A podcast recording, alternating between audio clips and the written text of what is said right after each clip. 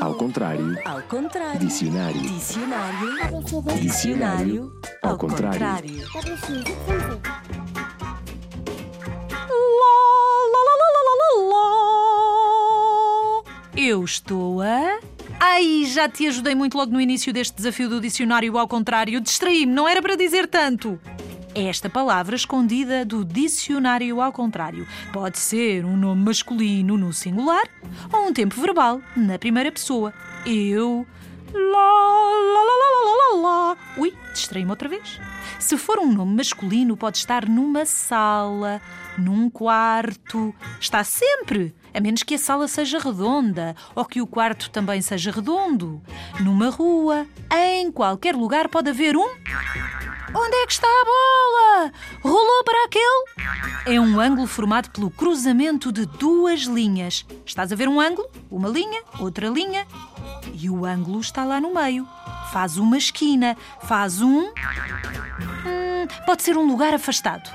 Esta palavra também é usada no futebol. Quando a bola sai pela linha do fundo, a linha onde está a baliza é um. Também pode ser um nome relacionado com a música. Um verbo e um nome. Pode ser uma destas duas coisas. Até pode ser mais, se tivermos imaginação. Emitir sons musicais, versos cantados, são. Quando se divide um poema mais longo, vou dizer-te a palavra. Canto. Cantos. Tens de perguntar aos teus pais ou aos teus professores quem foi Luís Vaz de Camões. Já sabes? Ai, desculpa. Pronto, ainda bem que já sabes.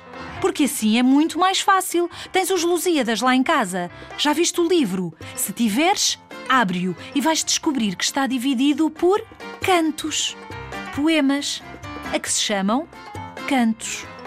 Eu canto. Primeira pessoa do singular do verbo cantar. Também pode ser utilizado assim, como primeira pessoa do verbo cantar. Eu canto. Lá, lá, lá, lá, lá, lá, lá. Não muito bem, mas canto.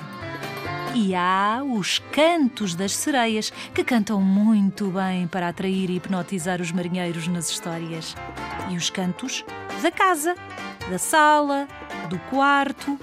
Ou o canto no futebol, era disso que estávamos a falar há pouco.